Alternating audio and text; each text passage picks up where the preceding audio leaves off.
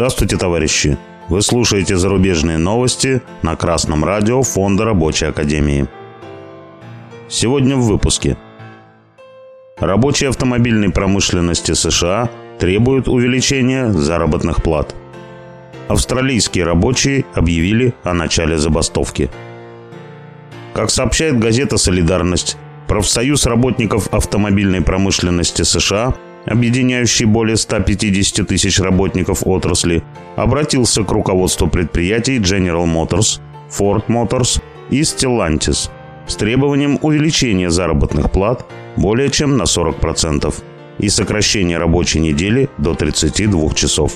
Профсоюзные представители отмечают, что если работодатели не согласятся с прогрессивными требованиями, в середине сентября будет объявлена забастовка. Рабочая партия России давно подчеркивает, что коллективные действия рабочих должны быть направлены на сокращение рабочего дня до 6 часов и доведение заработной платы до стоимости рабочей силы. Однако результаты коллективных действий необходимо закреплять в коллективном договоре.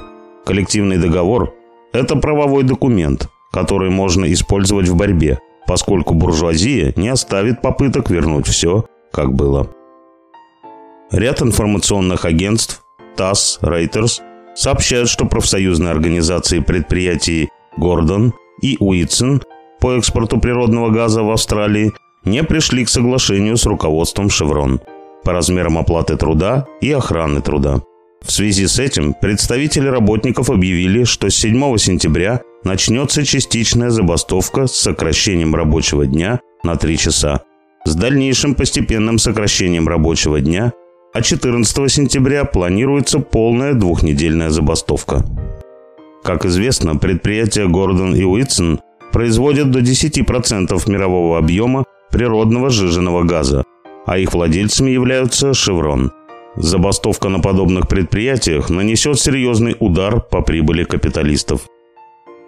Фонд рабочей академии подчеркивает, что согласно постановлению Российского комитета рабочих о коллективной защите представленных законом прав работников, трудящиеся своей исторической борьбой получили права на безопасный труд, заработную плату и на проведение забастовки.